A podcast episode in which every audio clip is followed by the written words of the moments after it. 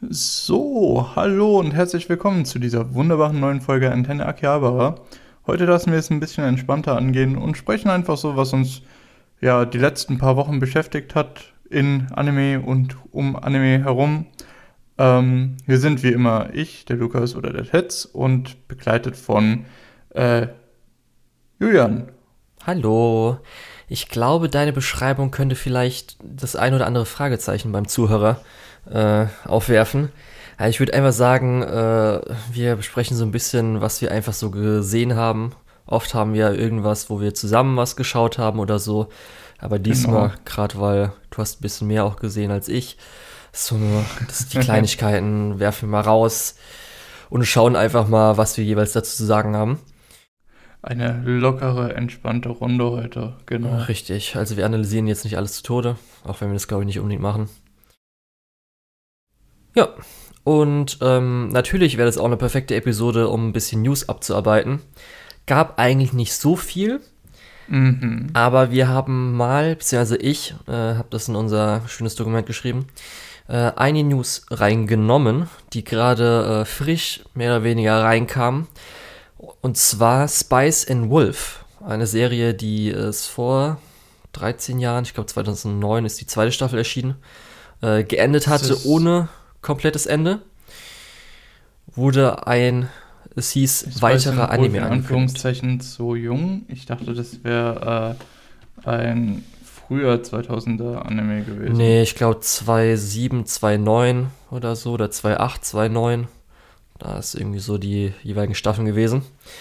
Weshalb ich das erwähne, ist, weil Spice Wolf Season 3 äh, ist so eine dieser Anime gewesen, dieser Fortsetzung, dem als Meme äh, schön irgendwie herumkamen, wie No Game No Life Season 2 oder Harui Season 3.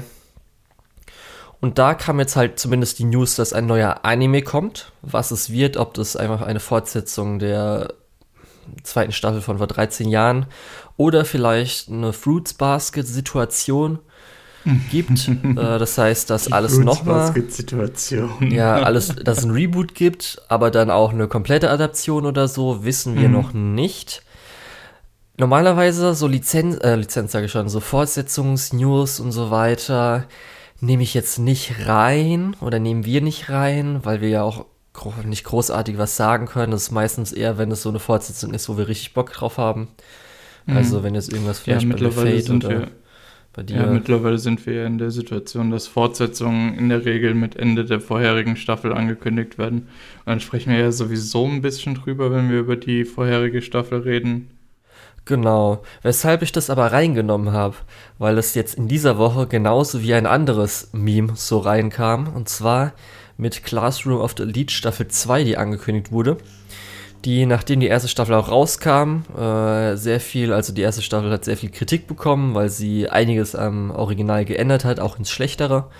Und dann speziell alles, was so in der Light Novel auch danach passiert, ist jetzt Classroom of the Lead, glaube ich, eine so der beliebtesten Light Novels, die auch sehr viele Preise abgeräumt hatte.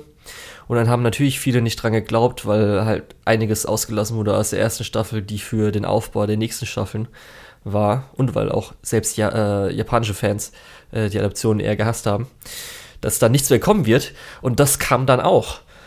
Und dann äh, war es so ein bisschen jetzt Spice and Wolf, äh, nachdem auch Class of, äh, Classroom of the Elite angekündigt wurde, so ein bisschen, glaube ich, bei allen langsam, oh, also das, was hier alles für unmöglich gehalten wurde, kommt vielleicht noch, weil wir hatten ja jetzt gerade zuletzt Devil is a Part-Timer, das eine neue Staffel angekündigt wurde. Äh, letztes Jahr gab es Lock Horizon nach irgendwie neun Jahren oder so. Wir mhm. haben eine neue Bleach-Fortsetzung. Jetzt zum Beispiel jetzt auch, was wir hätten in die News reinnehmen können, was aber, glaube ich, niemanden interessiert, dass ähm, zum Beispiel Lucifer eine Biscuit Hammer, was äh, ein sehr beliebter Manga ist, aber der auch schon, ich will nicht ewig alt sagen, aber sowas, wo man jetzt nicht denkt, dass es nochmal adaptiert wird, gibt's jetzt. Wir haben Fruits Basket, ein Remake, ein komplettes gehabt da fragt man sich schon so, oh, was hat denn die äh, Anime-Industrie Anime noch so im Petto? Ja, das war ja es so ein bisschen. alle Mangas verkauft, die man mit dem Aussetzen der Fortsetzung verkaufen konnte. Ja. Jetzt können wir auch die Fortsetzung machen. Das ist, glaube ich, auch so das Ding, was ja viele sagen, ist eine Stärke natürlich von Anime, dass wir pro Season so viel Unterschiedliches, wo auch manche sagen würden, ist gar nicht so viel Unterschiedliches, bekommen, aber sehr oft halt äh, nie irgendwie abgeschlossen, wo wir dann vielleicht mal so das erste Drittel, erste Viertel irgendwie so kriegen und danach nie was. Darum, ja, hoffen wir einfach mal, dass es noch sowas wie eine schöne Harui-Fortsetzung außer das Spin-off gibt ich muss sagen, No Game No Life verstehe ich immer noch nicht, wie irgendwie Season 2 ein Meme wurde. Wann hattest du das denn zum ersten Mal so mitbekommen, dass die Leute so äh, sich das vorstellen, dass es eine zweite Staffel nie geben wird? Weil. Hm, das weiß ich ehrlich gesagt nicht. Ich verstehe auch nicht 100%, warum gerade No Game No Life so äh, dabei raussticht. Es gibt ja mehrere Sachen, die so, ähm, ich sag mal, auf dem Produktionsniveau sind wie No Game No Life ähm, und die auch nicht fortgesetzt werden. Ja. Ähm, hat es was mit dem Film zu tun, dass da viele Leute gedacht haben, oh, endlich eine Fortsetzung und dann war es ein Prequel-Film? Das ist ja gerade das Komische, weil wenn, würdest du jetzt sagen, das Meme, dass es keine zweite Staffel No Game No Life gibt, ist doch schon mindestens vor zwei Jahren da gewesen, oder? Schon viel, viel länger. Ja, oder selbst ich gucke schon viel, viel länger. Und das verstehe ich nicht, weil es gab ja einen fucking Film zwischendrin. Das ist einfach so, was? Ihr habt doch sogar noch ein bisschen neues Medium bekommen. Ich glaube, das war 2017, wo jetzt der Film war. Das heißt, jetzt fünf Jahre könnte man so sagen, okay, schon ein bisschen komisch, dass noch gar nichts Neues angekündigt wurde. Aber gerade so vor zwei Jahren, wo es gerade mal drei Jahre her war, also come on, Leute. Das ist jetzt doch ehrlich ja, der einfach. Der Film war ja von 2017 und die Serie von 2014, richtig? So ungefähr. Ah, ja, irgendwie so. Genau. Ähm, vielleicht ist es einfach sowas, weil das halt super populär ist, dass das dann halt einfach nicht qualitativ so die Nachfrage danach so hoch ist, aber einfach quantitativ, dass es so viele Leute gibt.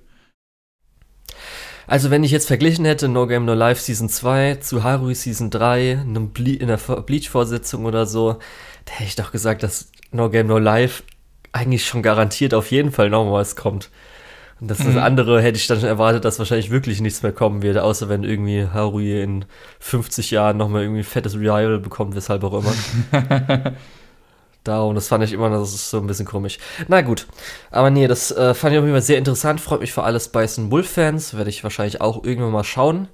Aber auch mal abwarten, ob es jetzt vielleicht auch ein Remake erstmal ist. Und schauen, wie mhm. das ankommt, bevor man dann vielleicht das Original äh, sich anschaut, aber man hat ja auch nur Gutes gehört. Ist ja nicht umsonst so beliebt und wird die ganze Zeit nach der dritten Staffel verlangt. Gut, Lukas. Ja. Was wir so gesehen haben. Meine Sachen sind eigentlich alle so in den letzten zwei Wochen gewesen und ist echt eigentlich nur so Kleinzeugs. Du hast ja schon ein bisschen mehr dabei und auch schon, sage ich, Sachen, die auch schon ein bisschen länger auch her sind, wo du jetzt aufgeholt hattest, oder? Ja, ich habe jetzt von den, ich habe so ein paar Dinge, die ich jetzt dieses Jahr geschaut habe. Ähm, und da kann ich bei ein paar Sachen auf jeden Fall was dazu sagen, bei ein paar anderen Sachen vielleicht nur so ein, zwei Sätze. Äh, aber ja, wieso? Ja, nee, dann kannst du gerne mal mit was anfangen. Ah, möchtest du nicht anfangen? Äh, ja, also das eine kann ich dann einfach reinwerfen, weil es so klein ist, aber okay. darum. okay, alles klar. Ähm, ich habe, oh, das kann sogar sein, dass es in Anfang Januar war. Ja, müsste sogar Anfang Januar gewesen sein. Da saß ich dann irgendwie vor ähm, meinem Fernseher und habe gedacht, hm, ich würde jetzt schon ganz gern Anime schauen, aber von der Season ist noch nicht so wirklich was gestartet. Das ist auch so die Zeit, wo ich dieses äh, Girls Frontline, hieß es, glaube ich, ja.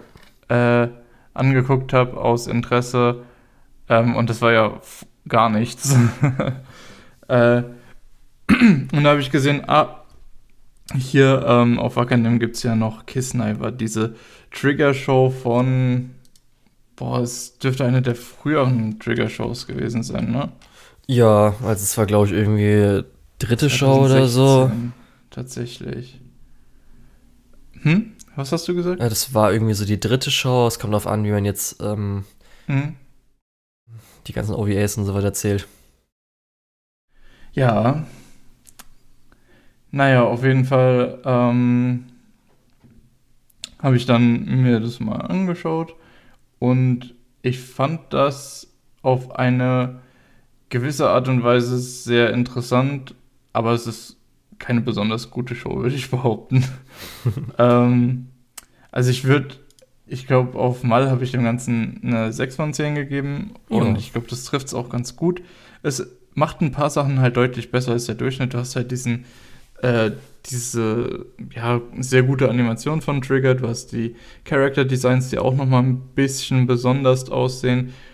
Und ja, also in dem Fall, das ist auf jeden Fall besser als so die Durchschnittsshow.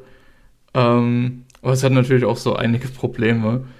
Ähm, ja, aber um was geht's denn eigentlich? Und zwar ähm, mehrere ja, Highschooler bekommen äh, eine, ja, ich, ich weiß gar nicht, wie das, gar nicht mehr, wie das technisch erklärt wurde. Die haben auf jeden Fall irgendwas implantiert bekommen, sodass sie gegenseitig ihren Schmerz spüren. Und daraus entwickelt sich dann eben eine Geschichte, die immer weiter aufbaut. Und äh, ja, besonders äh, zwischen dem Hauptcharakter und dem Mädchen, was denen diese Implantate eingepflanzt hat, äh, entwickelt sich dann äh, ja ein relativ spannender Plot, wo es dann auch darum geht, äh, die Vergangenheit von den beiden aufzuklären, die gemeinsame. Ja, im Endeffekt, ähm, das hat so ein bisschen so Death Game Vibes und vielleicht auch so ein bisschen Danganronpa-mäßig, wegen auch den Maskottchen und so, die da äh, mehr oder weniger als, als Handlanger fungieren. Ähm, im Endeffekt würde ich das halt tatsächlich irgendwie beschreiben als Death Game ohne Death Game. Okay, also ähm, ist auch gegeneinander.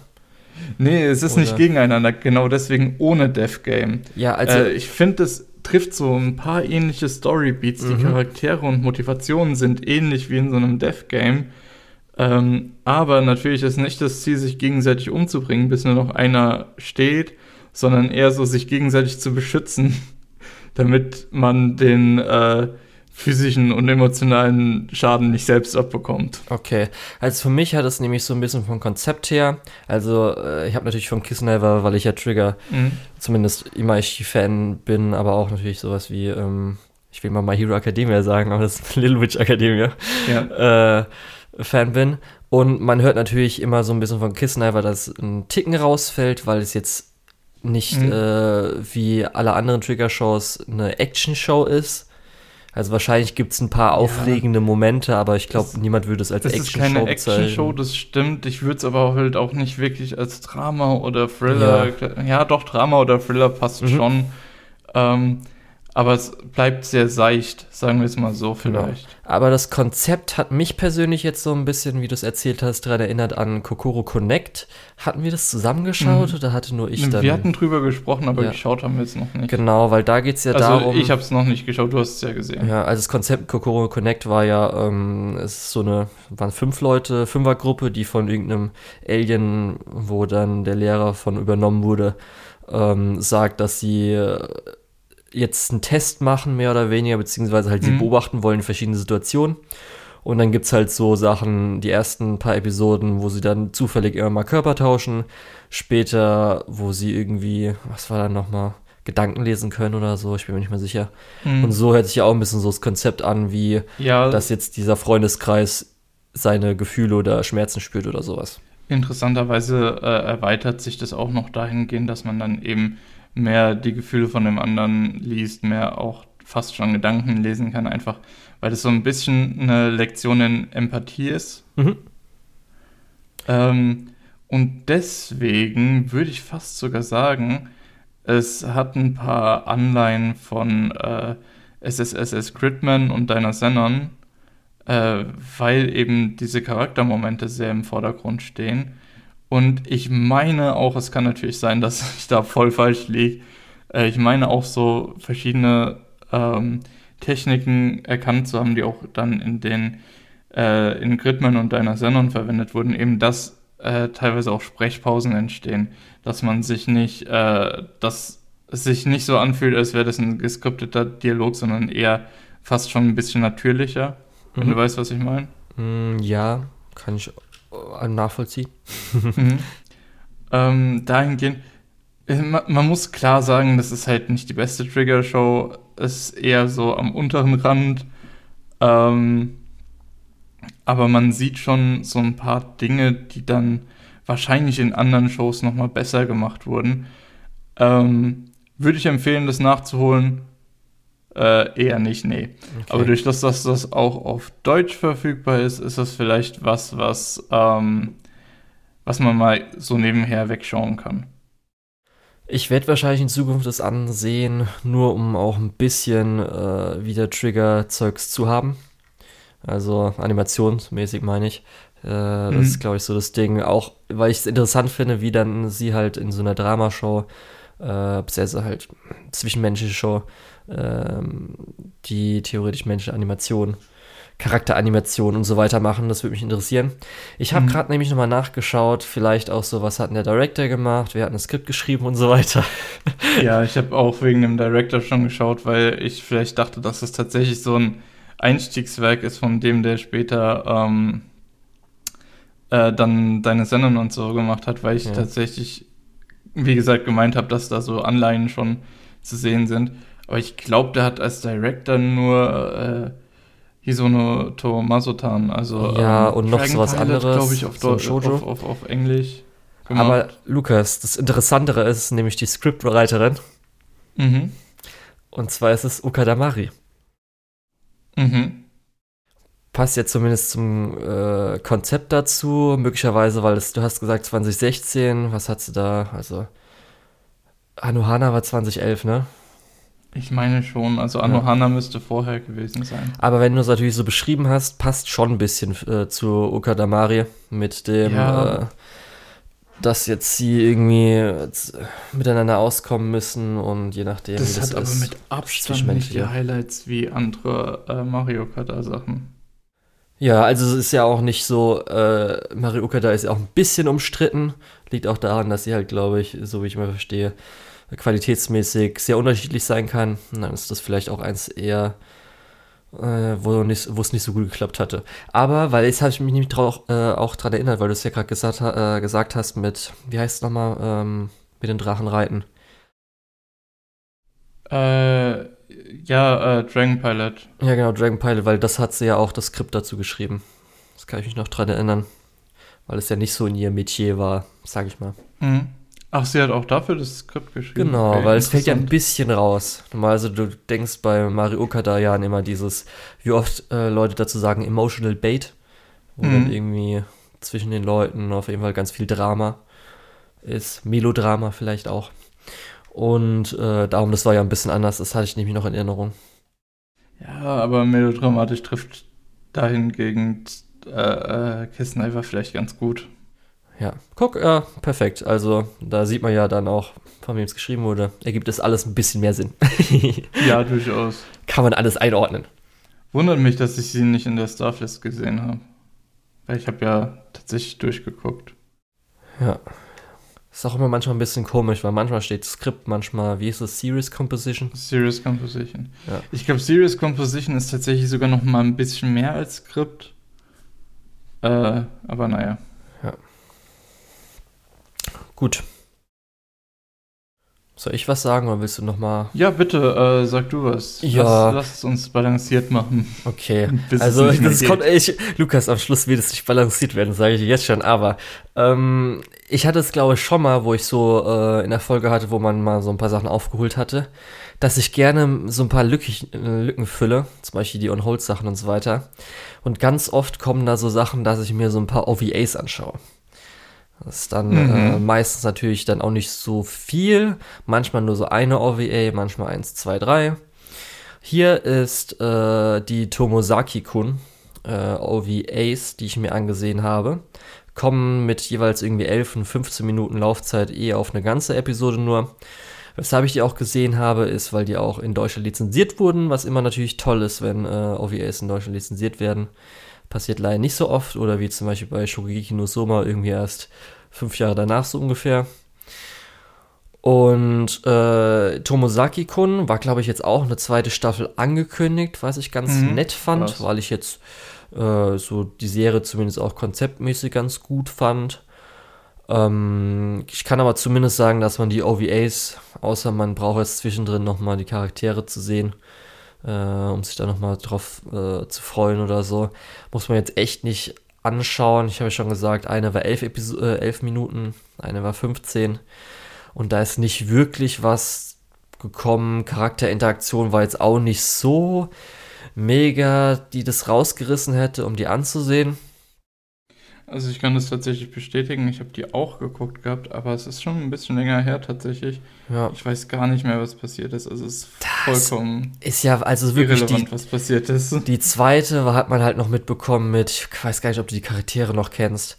Die Blauhaarige, die ja so extrovertiert mhm. ist, hat ja ihre komische kleine Freundin gehabt, die ja auch so ja. ein bisschen schroff war, sage ich mal.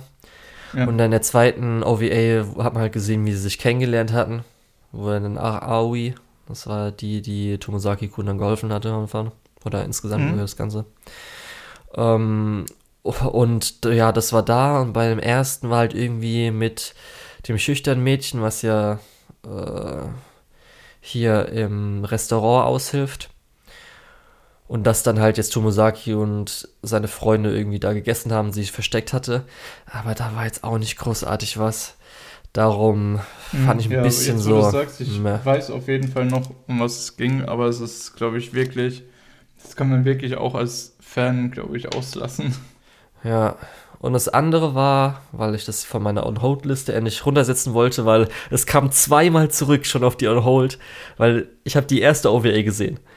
Und es wurde nur eine angekündigt, das heißt, dann war der äh, auf Mal zumindest der Titel dann beendet. Und dann kann man schön auf Completed machen. Aber irgendwann kam noch eine zweite angekündigt, das heißt, die wurde wieder weggeschoben. Dann habe ich das auch gemacht. Und jetzt gab es dann wieder eine dritte. Und zwar rede ich von Wutterkoi. Mhm. Wo jetzt, glaube ich, auch, das war jetzt auch wieder vor ein paar Monaten, ein, zwei Monaten ist, glaube ich, jetzt der Manga auch abgeschlossen. Und da hatte ich jetzt die dritte OVA angesehen. War ganz nett.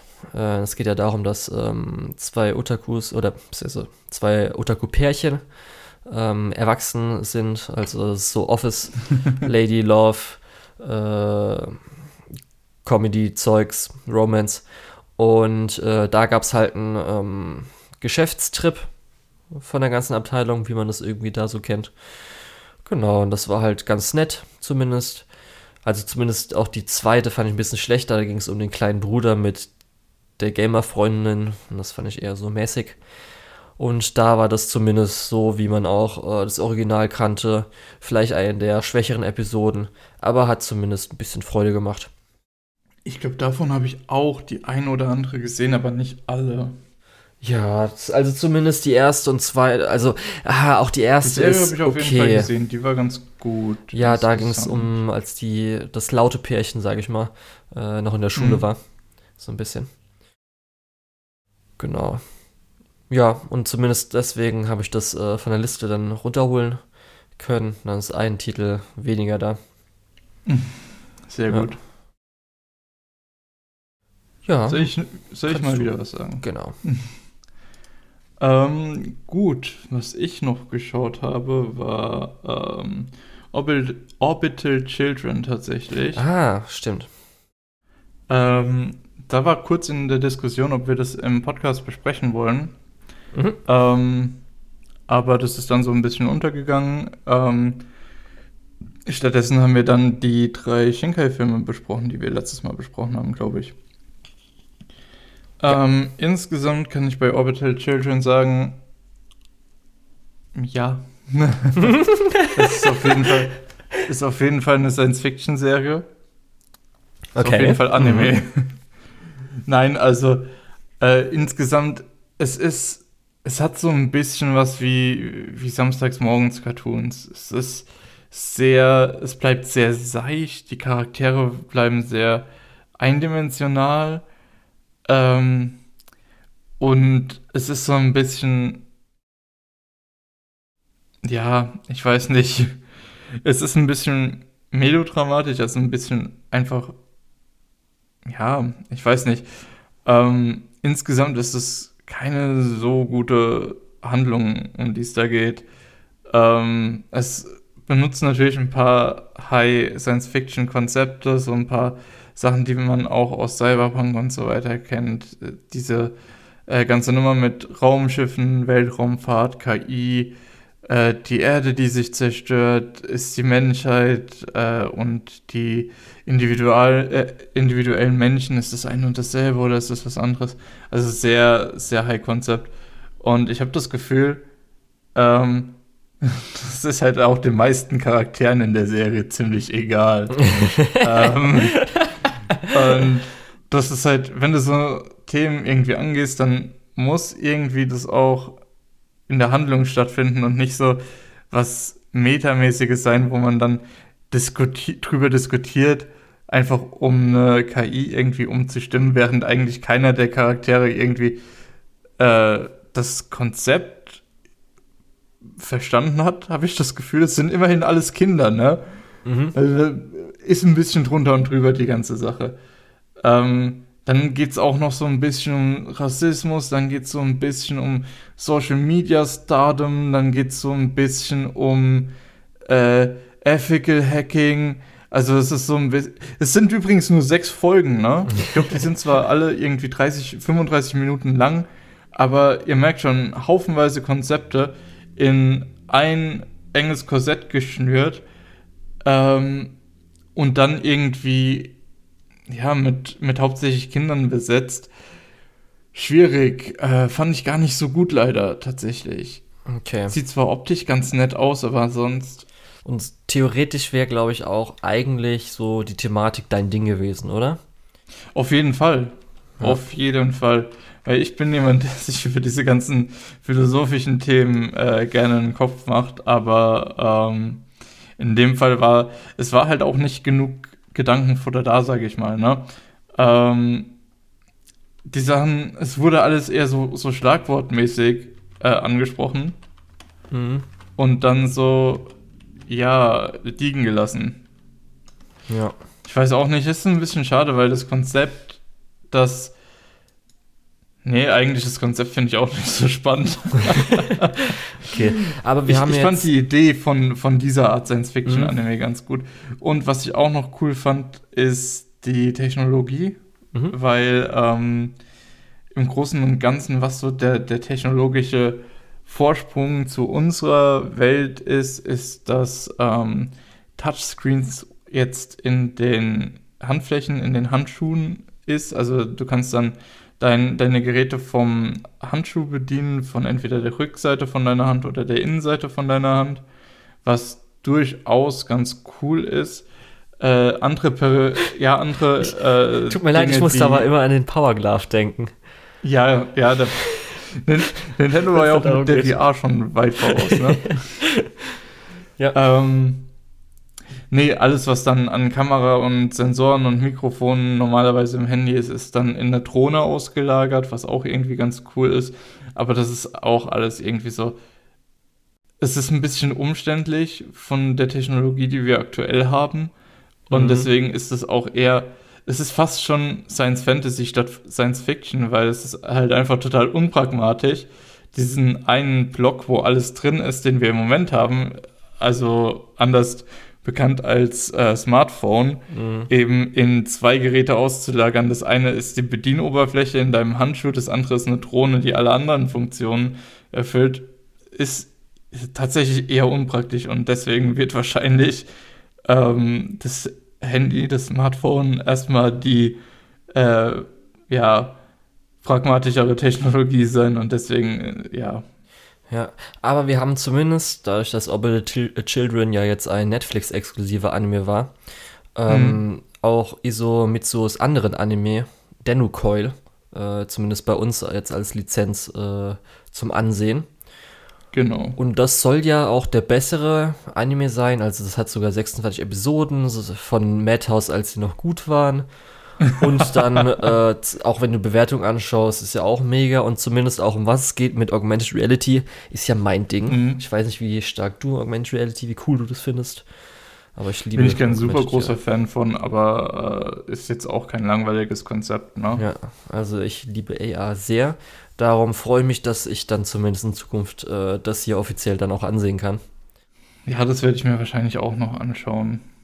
Nur ich sag's mal so, mit Orbital Children, das war nicht so, da sind wir uns nicht auf einem guten Fuß begegnet. Ja, Gut, dann. Lukas. Ja. Ich habe Princess Connect Redive Season 2 Episode 4 gesehen. Jetzt so was? Sehr spezifisch. Jetzt sagst du mir bestimmt gleich auch, warum, das, warum du nur diese eine Episode geguckt hast.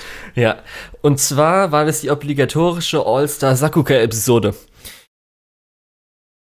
Ich weiß nicht, äh, hast du vielleicht mal so. Äh, ich, nee, ich bin mir nie so sicher, wo du ja unterwegs bist, Lukas. Aber man hätte auf jeden Fall mal vielleicht ein paar Szenen daraus sehen können. Und äh, wie ich ja eben auch schon gesagt habe, es war halt einfach eine Sakuga-Episode, wo halt echt richtig viele benannte Leute, wo du, wenn du ins Sakuga Buru eingibst, äh, richtig krasse Sachen von denen sehen kannst. Und ja, das habe ich halt nur dadurch so ein bisschen mitbekommen. Und habe mir dann gedacht, okay, ich habe zwar wahrscheinlich vor, weshalb werde ich auch gleich erklären, Princess Connect Reader mir irgendwann mal zu geben. Aber dann muss ich jetzt nicht unbedingt warten und ich will zumindest auch mit Musik und so weiter hören. Weiß es nicht, wie viele Szenen es gibt, die richtig gut aussehen. Ich gebe mir halt die ganze Episode, sind ja nur 24 äh, Minuten. Muss auch sagen, als jemand, der halt nichts davon gesehen hat, ich habe mich dann noch dran erinnern können, dass du mal erwähnt hattest, dass der Hauptcharakter anscheinend äh, recht stumm ist. Mhm. Ja, und zumindest so kommt man alles einigermaßen verstehen. Es gibt aber Anfang schon, also die ersten 30 Sekunden, eine Minute ist so, sind so ein paar Cuts, die halt richtig gut aussehen, actionmäßig. Zwischendrin, was ganz lustig ist, sowas wie, als sie irgendwie auf eine Karte gucken und du dann halt siehst, wie sie im Kreis ihren Kopf so hinstrecken und da ist recht viel animiert gewesen. So Sachen gab es halt die ganze Episode dr äh, drumherum. Und äh, speziell das, was glaube ich am meisten geteilt wurde, sind äh, oder ist die ganze vierminütige Actionsequenz am Schluss, die halt richtig geil aussieht, weil es geht gegen einen Golem, also so riesig. Und das ist halt echt meist mega geil. Also es gibt auch insgesamt schon vorher in der Episode so ein bisschen ähm, ähm, Weitsicht ähm. Das heißt, wo man dann zum Beispiel sowas wie in Herr der Ringe oder äh, jetzt Hobbit zuletzt, wo du halt, wo die irgendwo lang gehen wandern oder sowas und du von weit weg siehst oder zum Beispiel irgendwie lang fliegen. Und das wird zum Beispiel auch, was ich halt mega geil finde, wenn sie irgendwie am Golem hochklettern, um halt zu sehen, wie lang dieser Golem ist, dass sie halt rennen und trotzdem gerade mal so, sage ich mal, äh, die Hälfte des Unterarms so lang sind. Und da ist halt diese Größe wird halt richtig gut gezeigt und halt einfach, die Sequenzen sehen halt einfach effektmäßig und so weiter so geil aus. Ja, und das habe ich mir halt gegeben. Und dann ist mir auch aufgefallen, weil du hattest ja sogar vorhin erwähnt mit äh, Games, weil wir hatten jetzt ja öfters mal so mit Gacha Games und so weiter, dass die ja eigentlich, dadurch, dass sie auch so viel Geld haben und so weiter, ihre Anime richtig abstinken. Und dann ist mir so aufgefallen, dass eigentlich so alle Psy-Games, äh, Anime, die es so gibt, sind eigentlich alle mindestens solide bis gut, ne? Ja, großteils. Also. Ich bin, ähm, mir, nicht mehr, ich bin mir nicht 100% sicher, was jetzt alles dazugehört und was nicht. Aber ich glaube schon. Also selbst in Princess äh, Connect Redive, als du ja damals gesehen hast, hast du ja auch gesagt, dass es dir, glaube ich, zwischendrin ein bisschen zu langweilig wurde. Es ist auf jeden Fall viel zu langweilig und uninteressant von der Story her, aber äh, von der Produktion war es, glaube ich, ganz gut tatsächlich. Ja. Und wenn ich mich richtig erinnere, hat das sogar eine Actionsequenz innerhalb der ersten drei Folgen, die mir richtig, richtig gut gefallen hat. Ja, dann haben wir. Ähm, natürlich, wenn die Charaktere der nichts bedeuten, dann ist das halt auch irgendwo irrelevant und dann vergisst man das auch ganz schnell mal wieder. Ja, dann haben wir halt äh, mehr oder weniger auch ähm, Zombieland Saga, was ja gut ist. Wir haben mhm. Uma Musume, wo ja die erste Staffel gut war und die zweite Staffel, die ja richtig gut sein soll. Wir haben, ähm, ach, wie heißt es denn nochmal? Äh, das Drachenzeug, äh, was von Shadowverse ist. Äh, Bahamut. Genau, wo wir die zwei Sachen haben, wo zumindest die erste richtig gut ist, bei der zweiten die meisten ja sagen, zumindest Produktion ist gut, aber storymäßig eher so meh. Dann haben wir auch das Spin-off, was ich ja gesehen habe, mit den beiden, mit dem Drachenmädel und dem anderen Mädel, das, äh, was ja, ja ein bisschen da hatte ich sogar auch mal reingeschaut. Hatte. Genau. Und auch, ja, also man muss auch sagen, dass die halt also es ist wahrscheinlich kein Zufall, dass äh, halt Cygames da hinten dran ist. Die haben wahrscheinlich so ein bisschen, das ist natürlich jetzt auch schon zehn Jahre, wo sie Zeit hatten, das Ganze zu etablieren. Aber es hat ja schon von Anfang an ganz gut reingehauen, dass sie halt zumindest als Produktionsfirma, also, also wenn sie als Produktionsfirma agieren, schon äh, ganz gute Erfahrungen und äh, Experience haben. Dass das mhm. alles gut läuft. Und halt, dass jetzt mehr oder weniger, ich weiß nicht, äh, die einen Director bekommen haben oder vielleicht, ich weiß nicht, ob der Producer dafür verantwortlich war, dass sie halt so ein krasses Talent für halt diese Episode 4 bekommen. Ja, darum muss ich sagen, so, ich glaube, wenn es in Zukunft irgendwo Cygames drauf ist, kann man eigentlich schon blind anschauen. Dann nur gucken, ob halt Setting einem gefällt. Ja. Fand ich auf jeden Fall cool. Und das ist immer ganz schön, weil sonst, weiß nicht, Gacha Games ist ja meistens so, Fate ist halt noch, äh, zumindest kriegt dann meistens noch ganz gute Produktionsqualität hin. Mhm. Und dann vielleicht noch die ähm, äh, Idle-Sachen, sage ich mal. Ja, also Madoka Magica kann man vielleicht auch noch dazu zählen. Aber das ja auch eher, weil es größer ist. Da freue ich mich zumindest auch, weil wir gerade drauf kommen, ein Review Starlight auf den Film werde ich irgendwann demnächst wahrscheinlich auch angucken. Genau, aber das war wie gesagt nur so eine Episode, wo ich hier gedacht habe, ach, für die Leute, die vielleicht spezifisch Bock drauf haben, können sich jetzt dann diese eine Folge geben, wenn sie nicht die ganze Serie sehen wollen.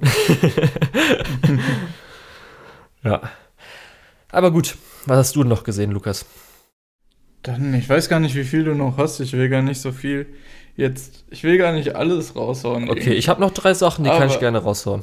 Na, dann äh, kann ich auch meinen Kram noch erzählen. Ähm, vielleicht ganz kurz, da möchte ich wirklich nur kurz drüber reden, weil mhm. da können wir eine längere Episode drüber machen, ähm, wo wir dann vielleicht auch nur im Fokus diesen einen Film besprechen. Und zwar ähm, habe ich Silent Voice geguckt und zwar zum zweiten Mal. Ich habe den nämlich schon mal gesehen, aber da war ich, glaube ich, nicht so richtig empfänglich für den Film ähm, weil ich nicht so wirklich im richtigen, wie sagt man so schön auf Deutsch, äh, Headspace, um das genießen zu können. Ähm, jetzt beim zweiten Mal schauen ist mir auch aufgefallen, das ist ein richtig, richtig guter Film. Mhm. Ähm, während letztes Mal war es eher so, ja, ist ganz nett. Hatten wir da schon äh, mal richtig ja. drüber gesprochen? Nee, ich glaube, oder hatten wir mal ich überhaupt glaub, darüber gesprochen? Ich glaube nämlich schon, oder? Vielleicht haben wir äh, außerhalb vom Podcast schon mal drüber gesprochen. Ich, oh Gott, ich gucke mal kurz. Ja, aber du erzähl weiter. Aber haben wir im Podcast schon drüber gesprochen? Ich weiß nämlich nicht. Ich habe glaube ich mich ganz schön ärgern, weil das eine ähm, oder andere habe ich glaube ich mal gesagt, aber ich bin nicht sicher. Das kann gut sein. Ja, vor allem weil ähm, ah, ich weiß, ich habe das letzte Woche glaube ich erwähnt, als nee. ich gesagt habe, dass ich äh, mir mehr äh, den, die restlichen Serien mit Kensuke Ushio Soundtrack anschauen wollte. Ja, aber nee, ich glaube nämlich auch, dass äh, ich, ich frage mich ehrlich, ob ich das irgendwann mal erwähnt hatte mit so zwei Punkten oder ob ich wirklich immer nur, als wir, bevor wir einen Podcast hatten, darüber diskutiert haben, ob das da mal war oder so. Naja. Vielleicht wärme ich jetzt auch ein altes Thema auf. aber, aber bevor wir, genau, Lukas, noch jetzt eine Frage. Hattest du den jetzt alleine gesehen oder weil du hattest den ja von mir ausgeliehen und ich hatte irgendwie im Kopf, dass du mit einem Kumpel das gesehen hattest? Ja, hatte ich. Vielleicht haben wir tatsächlich schon drüber gesprochen. Ja, nee, und zwar jetzt, du nee, das höre ich mir nicht nochmal an. Nein, hattest du das dann auf aus. Deutsch oder auf Japanisch gesehen mit ihm? Auf Deutsch. Okay, weil das war, das wollte ich nämlich nochmal rausarbeiten, weil ich weiß ja, dass er jemand ist, der eher mal deutschen Dub hört, anschaut. Da waren mhm. wir, glaube ich, ja damals auch in Your Name, gell? Im deutschen Dub nochmal. Ja, kann gut sein. Ja. Ja.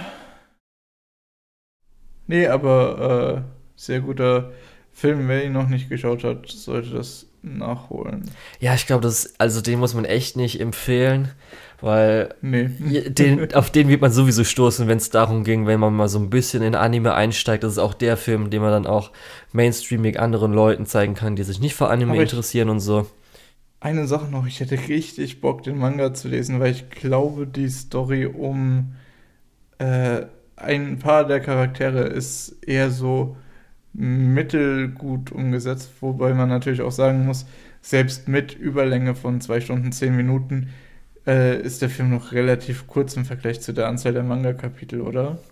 Ja, okay, Lukas, äh, jetzt, jetzt hast du gesagt, okay, jetzt werde ich nochmal ausholen. okay. Weil es ähm, mit, ja, oder? Auf jeden Fall, ich hätte richtig Lust, den Manga zu lesen. Das ist vielleicht sogar was, wo ich äh, in Originalsprache mehr äh, durchlesen hm. möchte. Deswegen, ich muss mal gucken, ob ich meine äh, Finger irgendwie dran bekomme. Okay. Äh, ansonsten, es ist ein schonen Manga, das heißt, äh, Furigana sollten drin sein und dann kann ich auch lesen. okay, dann noch kurz, ich weiß nämlich nicht, ob ich das jemals im Podcast erwähnt habe. Vielleicht mache ich das dann nochmal, wenn ich, wenn ich ihn selbst noch mal sehen sollte.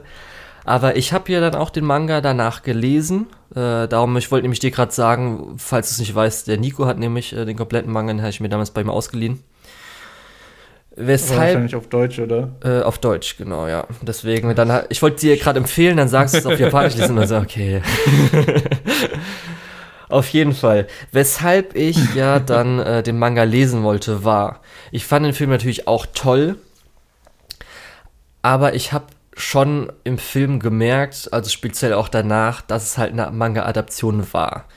Ich finde es immer so als Beispiel äh, ganz gut, den komischen Rothaarigen zu nennen, der ja mhm. nichts macht, der ja einfach nur da ist und wo man sich einfach nur vorstellt, okay, der hat wahrscheinlich irgendeine Rolle noch im Manga. Und ähm, darum habe ich mir das halt danach angesehen oder angeschaut und muss auch sagen, es gibt halt wirklich so eins, zwei Sachen, speziell nochmal was äh, von der Mutter so ein bisschen ist und speziell finde ich nochmal der Lehrer, weil es gibt dann zwischendrin so Kapitel, wo wirklich für jede Figur wird die nochmal bearbeitet, sage ich mal so.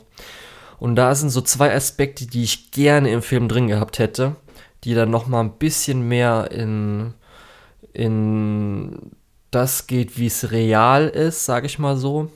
Wo nochmal so ein bisschen äh, wirklich, oder wo man merkt so, oh, okay, so läuft es wahrscheinlich auch im echten Leben ab.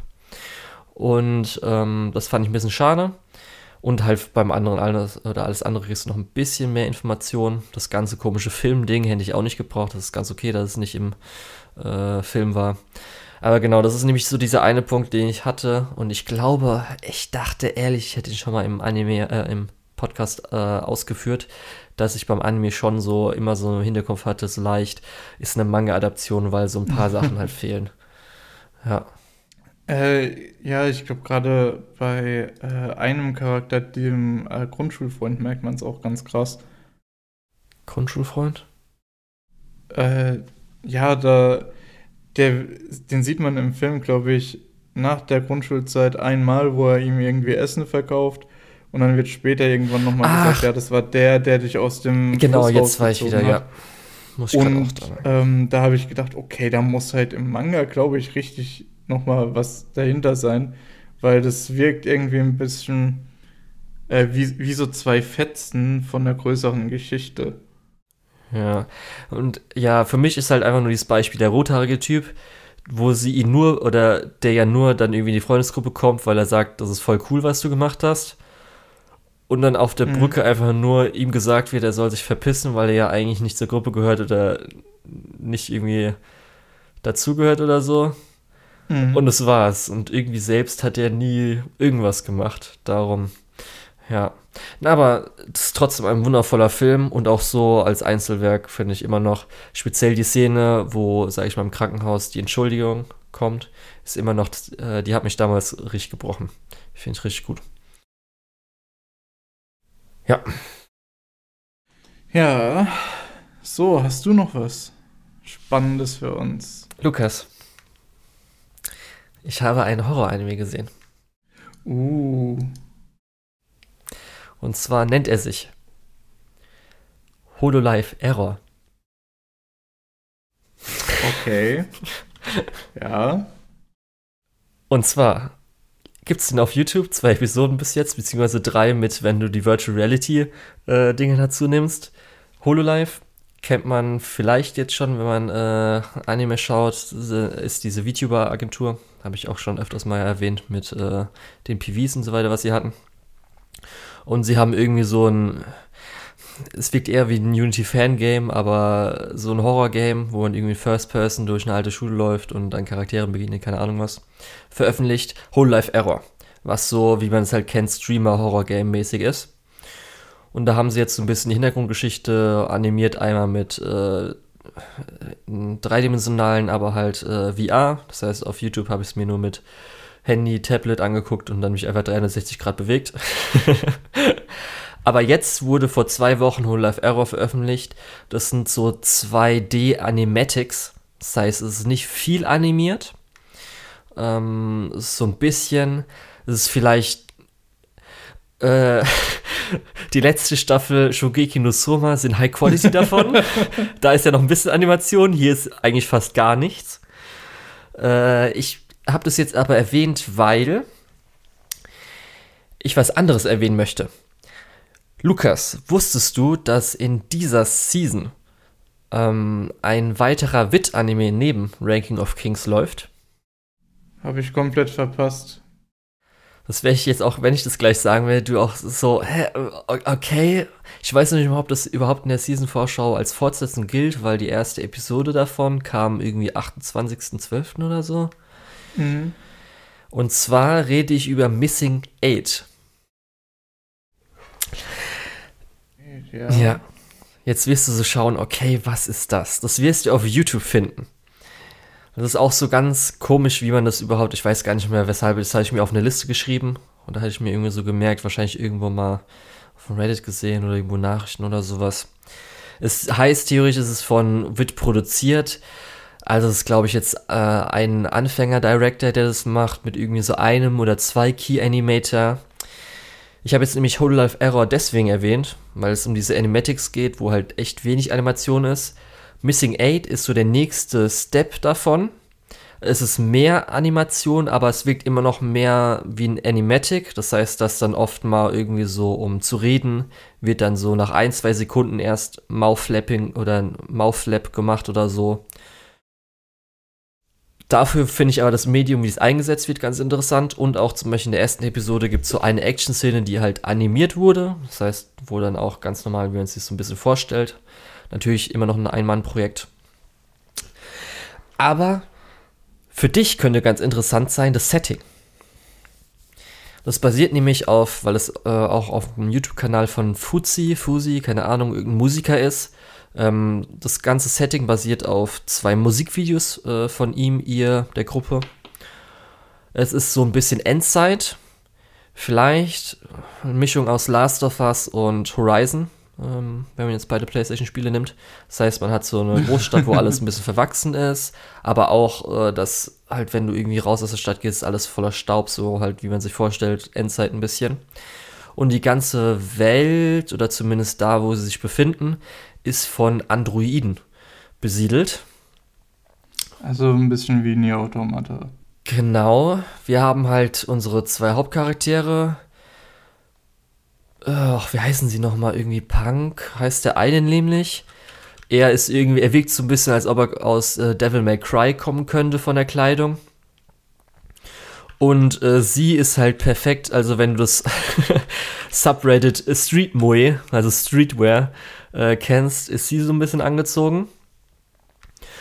Und äh, sie sind so ein bisschen, das kennt man ja auch so als Partner. Ähm, er kann sich in Sachen verwandeln. Die haben dann irgendwie so, dass sie macht Imagine, also sie stellt sich's vor und er wird dann zu diesem Ding. Am Anfang ist es halt eine Waffe und weil sie irgendwie in der ersten Episode geht es darum, dass sie von etwas träumt, von einem Wolf oder so. Das heißt, sie kann sich dann auch den Wolf vorstellen, er wird dann zu so einem Wolf oder sowas. Sie haben auch, ich muss sagen, es tut mir auch ein bisschen leid. Ich finde die Pose, die sie auch machen, ganz cool, weil sie machen irgendwie so ihre Hände, wenn du zum Beispiel mit deiner Hand so eine Pistole bildest. Mhm. Und Beine bilden eine Pistole und wenn die irgendwie übereinander gehst, dann sieht es so ein bisschen aus wie eine 8. Wirkt eher so noch, wirkt ein Ticken eher wie das Visual Studio Logo, aber du kannst dir ja ungefähr vorstellen, ist ja so eine 8. Also ein Infinity-Ding? Ein bisschen so wie das Visual Studio-Logo. Ist halt echt so. ist es nicht sogar, wenn du Missing 8 eingibst? Ich hab das Bild gerade vor mir. Ja, ja. Das ja. ist ein bisschen das Visual Studio-Logo. Und ich muss auch sagen, ich finde es halt schon ein bisschen cool. Auf jeden Fall. So, und dann ist halt so die Story ein bisschen, äh, also es gibt auch äh, Androiden, die halt einfach aussehen wie so Dummies, also so ähm, Autodummies.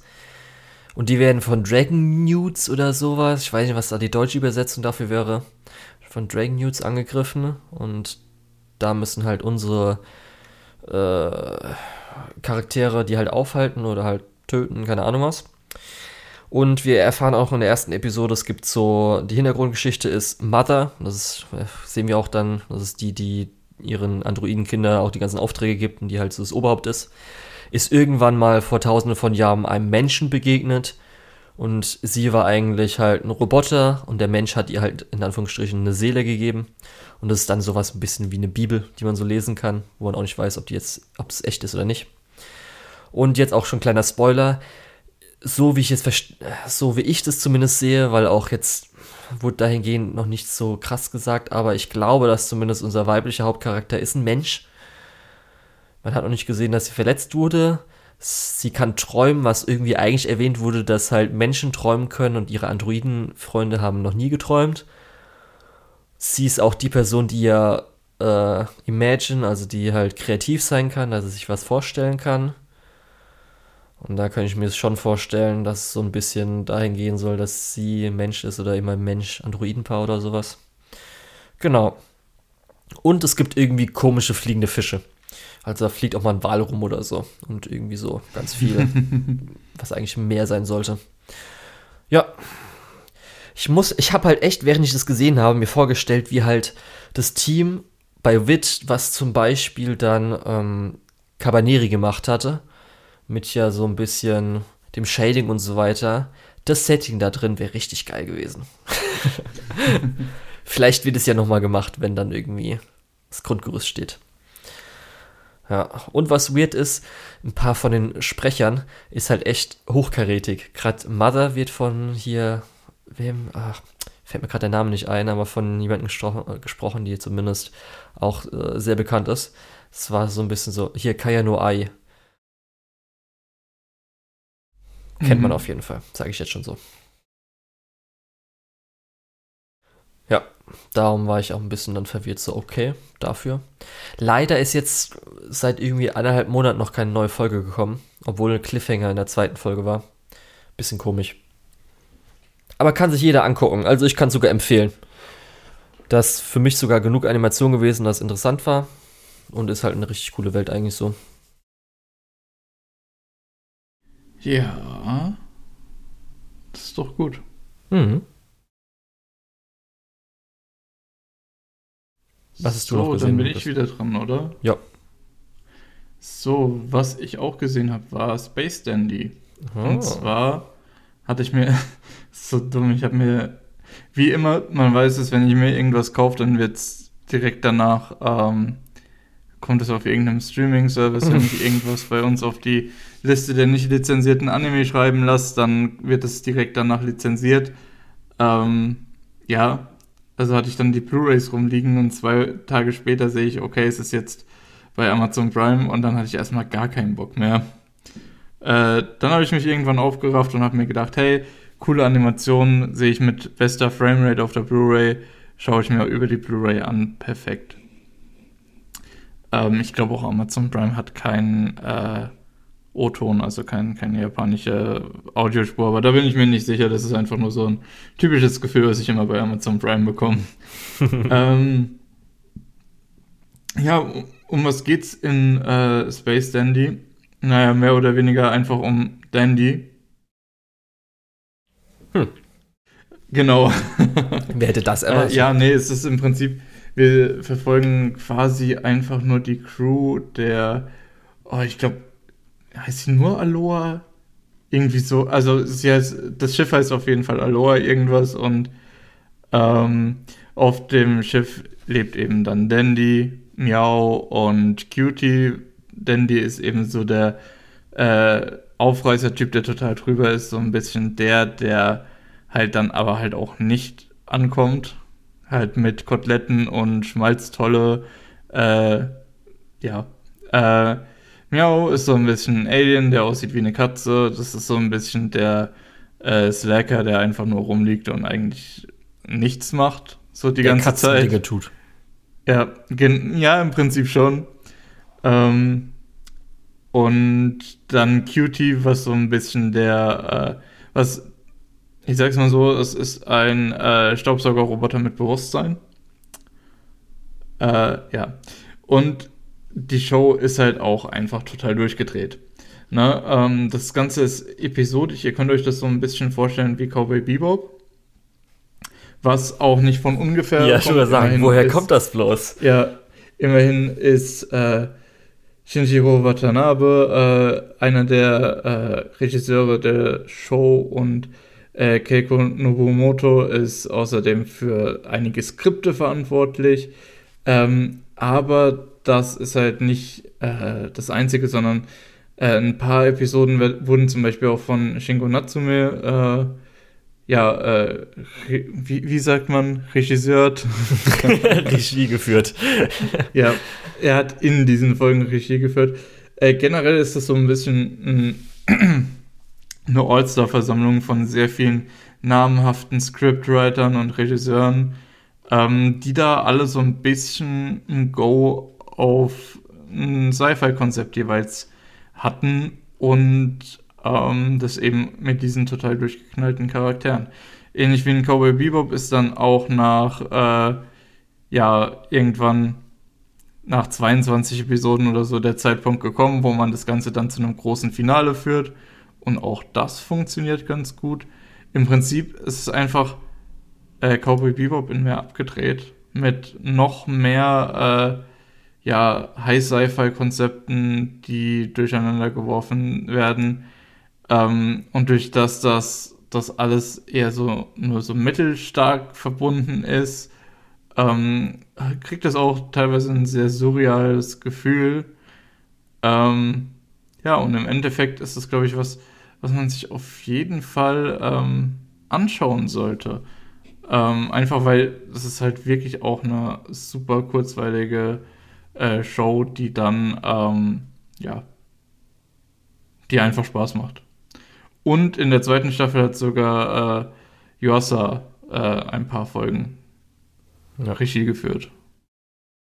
Ja, für mich ist natürlich ähm, deswegen interessant, weil ich muss sagen, wenn ich schon den Titel lese, wird mir nach dem ersten Wort schlafe ich ein. Äh, dass ich theoretisch, weil ich nicht so der Space-Fan bin, Ja, es aber sagen können, dass ich Bock drauf habe, weil du hast schon erwähnt, äh, welche Regisseure und so weiter dabei sind. Und dann natürlich äh, man auch danach hört, dass dadurch sehr viel Talent, also speziell an Animateuren und so weiter, äh, die natürlich unter diesen äh, Regisseuren mal arbeiten wollen, beziehungsweise wo diese Regisseure natürlich Verbindung zu den Leuten Mhm. haben, sehr, sehr viel äh, an guten Animationen und an guter Animation Ja. aus diesen zwei Staffeln, äh, 13 Episoden, ich weiß gerade Ja. nicht. Ja. es gibt, glaube ich, nicht eine Folge, wo du nicht äh, mindestens eine Sequenz hast, wo du danach denkst, wow, das war krass.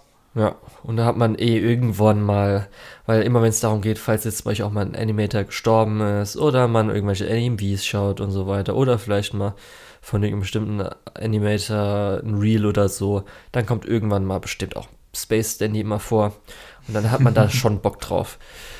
Äh, aber ja, und zumindest für mich ist es auch ganz gut, wenn es irgendwie nur so Comedy-mäßig ist, weil ich habe ja schon erwähnt, Space ist nicht so mein Ding und dann Comedy ist dann schon ganz okay dafür.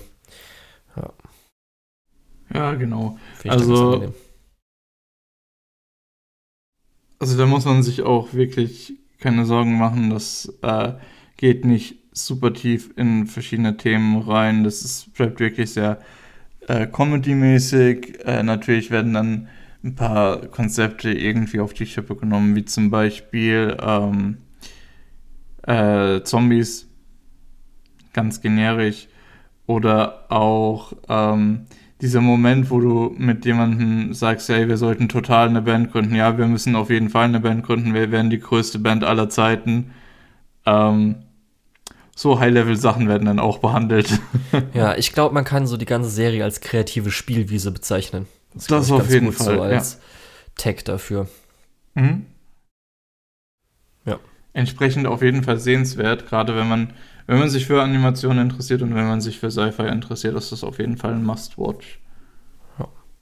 Auch wenn es ein bisschen äh, teilweise chauvinistisch ist, aber naja. ähm, Was, der Staubsauger ist, ist sexistisch? ja, nee, der und die Katze. Wie, wie er sich bloß von den Teletubbies weiterentwickelt naja, hat. Diese Kinderstars. Äh, nee, aber äh, tatsächlich wird es auch irgendwo noch mal ein bisschen aufgelöst, durch dass das die beiden fähigsten Charaktere in der Serie eigentlich Frauen sind. Von daher, okay. ja. Ähm, wie gesagt, das ist alles so ein bisschen, wenn man sich drauf einlässt, dann hm, merkt man eigentlich, dass es ziemlich gut und ziemlich durchdacht ist. Äh, aber auf der Oberfläche, wenn natürlich dann irgendwie drei Männer in ihrem Raumschiff sitzen und äh, rufen, ja, jetzt fliegen wir ins Bubis, ähm, ist natürlich, ne? Macht natürlich einen gewissen Eindruck, aber das ist, glaube ich, auch genau das, was ähm, das eigentlich auf die Schippe nehmen möchte. Von okay. daher, ja. Gut. Bei mir, ich habe ja schon gesagt, ich wollte so ein bisschen meine Lücken füllen. Theoretisch wäre da auch äh, Fate Grand Order, ähm, die äh, Grand Carnival OVAs gewesen. Habe ich nicht gewusst, ob wir die zusammen nochmal besprechen wollen, mhm. ob nicht oder so. Darum, die habe ich jetzt noch nicht äh, gesehen.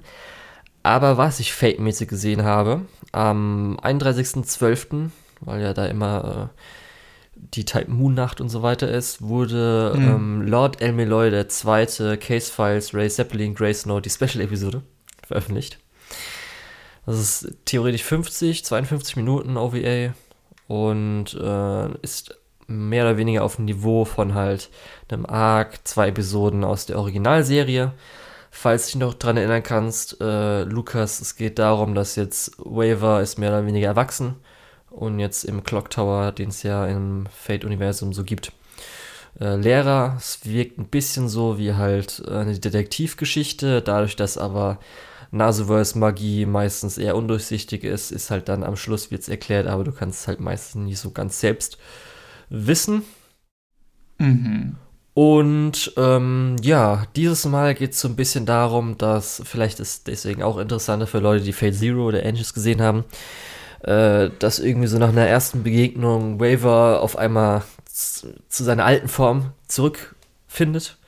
Er wird dann auf jeden Fall irgendwie dann jünger, beziehungsweise halt so, wie man ihn aus Fate Zero kannte. Was natürlich ganz lustig für deren Schüler und so weiter ist. Ja, aber so war es halt ein bisschen mehr von allem. Ich fand ja zumindest die Originalserie auch gut, jetzt nicht überragend. Für mich hat natürlich viel ausgemacht dass ich ja Fate an sich liebe, dass für mich jetzt auch mit Lord Elmiloy so ein bisschen die Urban Fantasy äh, wieder mehr in den Vordergrund rückt, nicht so wie bei Fate Grand Order, wo ja so, wir müssen die ganze Welt retten, indem wir durch ganz verschiedene Episoden reisen mit ganz vielen großen mhm. Anime-Attacken. Ist dann ein bisschen weniger.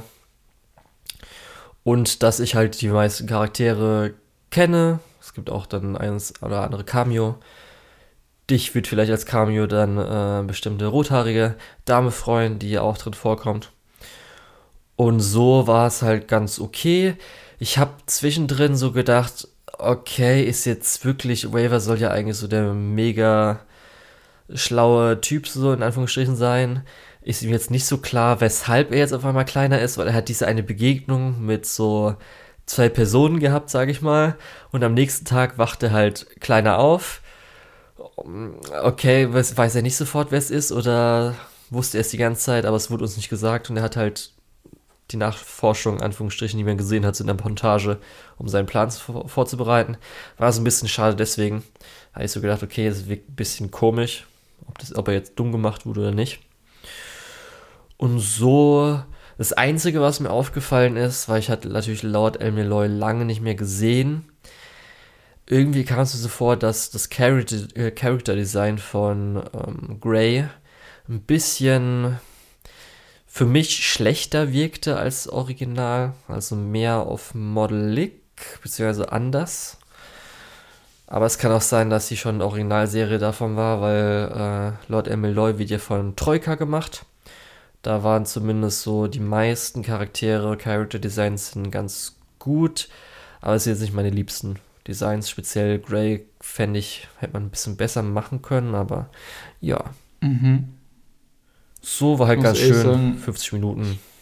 Ich glaube, ich habe die letzten fünf Minuten nicht zugehört, weil ich die ganze Zeit intensiv drüber nachdenke, über welchen Cameo ich mich denn freuen soll. Ja, weil du hast ja zumindest noch ähm, ein bisschen von Karano Kyokai gesehen.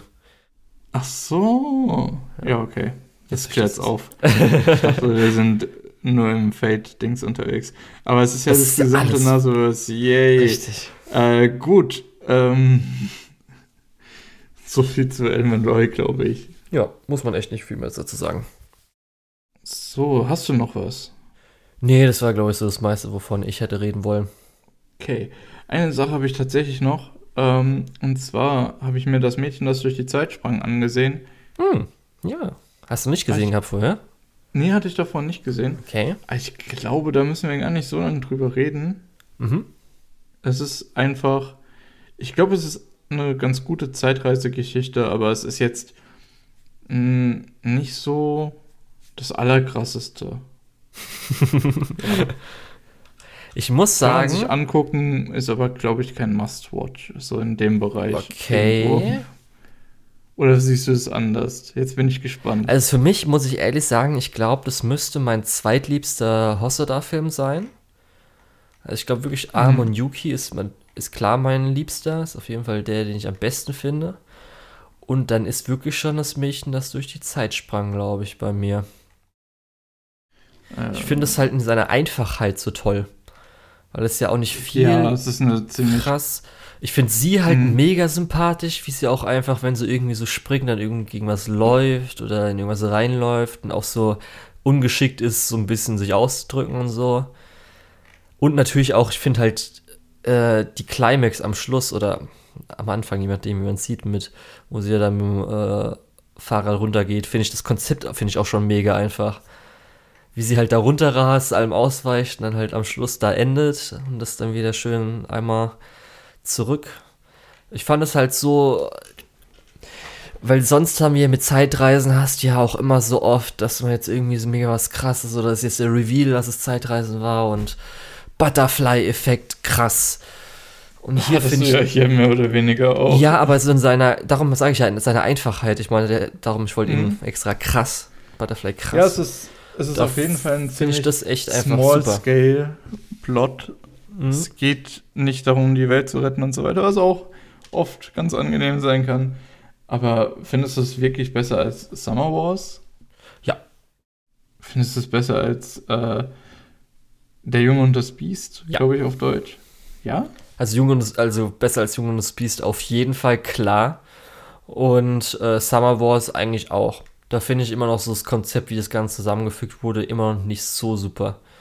Okay, und über Auch wenn Koi Koi mega gut ist. Äh, da muss ich dir recht geben. Auf jeden Fall, da ist das dem Zeitsprung besser. ähm. Ja gut, wenn du jetzt alle anderen nicht gut findest, außer das, dann ist es schon auf Platz 2. ah. Nee, aber äh, ich verstehe, was du meinst. Ähm, der Film ist auch wirklich gut, aber meiner Meinung nach halt kein, kein Must-Watch. Ähm, es ja, ich habe mich auf jeden Fall, ich glaube, eineinhalb Stunden ist der Film lang gut unterhalten gefühlt.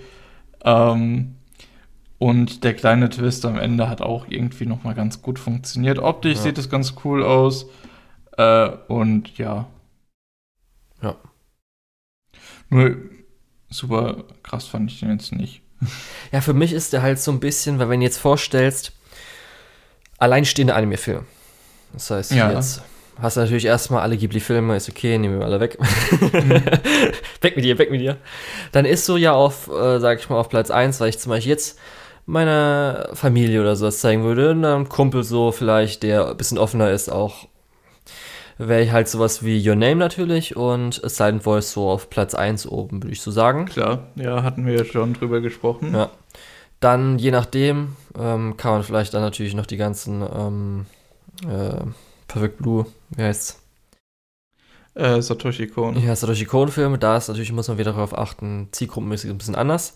Und nämlich so unter Your Name, vielleicht auch noch ein paar Shinkai-Sachen, je nachdem, wie du siehst, finde ich halt so die Hosoda-Sachen. Bis auf Amon Yuki. Amon Yuki finde ich noch, kann man auf jeden Fall äh, zu Silent Voice für mich persönlich und Your Name so ein bisschen mit reinnehmen. Wo yeah. man das so Leuten zeigen kann.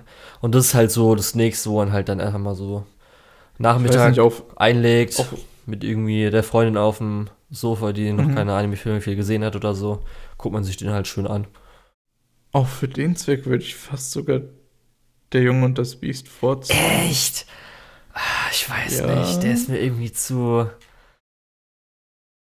Ja, okay, gut. Natürlich hast du dann diese äh, Fantasiewelt, wo alle Fell haben. Das ist natürlich gerade unter Furry-Bedingungen irgendwie. Ja, nee, darum geht's ja nicht mal. dann. Ja, okay, das Aber hat ja, natürlich nee, nochmal einen krasseren, nochmal einen krasseren japanischen ähm, Hm. Einschlag, dadurch, dass ja, Ja, dann die Fantasy-Welt so hat. Ich weiß nicht, genau deswegen würde ich das eigentlich sogar vorziehen, weil das so ein bisschen mehr die Möglichkeiten von dem Medium zeigt. Aber naja. Ja, also das ist ja, wie gesagt, einfach zwischen uns beiden ein Unterschied. Kann jeder so sehen. Frage ich mich jetzt auch, wie unsere Zuhörer das sehen würden. Ja, das wäre mal interessant. Also ich glaube, auf YouTube kann man Kommentare schreiben, in unserer Podcast, äh, auf, auf Podigy kann man Kommentare schreiben. Ich weiß nicht, wo ein Podcatcher eure Kommentare hinschreiben würde, wenn ihr dort Kommentare schreibt. Aber es würde, würde mich tatsächlich Ja, interessieren. sonst auf Twitter. ähm, lieber das Mädchen, das durch die Zeit springt, oder der Junge. Oder alles, schießt, oder vielleicht ein anderer um Hausaufgaben Leute, Film außer Arm und Yuki. äh, Sachen zu zeigen. Hast du Arm und Yuki gesehen? Ja, habe Ja. ich. Findest du auch am besten, oder? Ja, doch, müsste am besten sein. Ja. Ich finde, da ist halt. Ja, doch, doch, das geht auch mit ein paar äh, durchaus ähm, äh, ja, verkopfteren Themen in den Film und der liefert da aber auch gut ab. Ja, also ich finde es so auch so ein bisschen am emotional stärksten. Dann auch so, finde ich, glaube ich, so von ein paar Szenen, die halt drin sind, auch animationsmäßig, regiemäßig, finde ich schon stark. Mhm. Ja. Also leider jetzt auch zum Beispiel Bell, habe ich, mir- habe ich gehofft, dass es jetzt so ein Ding wird, wieder nach Mirai, was ja auch okay war. Das vielleicht auf einmal so, weil er ja ein bisschen wieder Star Wars mäßig nochmal macht. Aber anscheinend, Ja. was man ja so hört, ist zumindest präsentationmäßig und auch musikmäßig ganz gut. Aber die Story, der Plot, es scheint anscheinend eher so. Mirai no Mirai haben wir ja tatsächlich, glaube ich, im Podcast sogar schon drüber gesprochen. Ähm, Haben wir? Und da waren wir uns ja einig, dass eigentlich das Beste dieses supergeile Haus ist. Ja, Mann, das Designerhaus. Wirklich das Beste.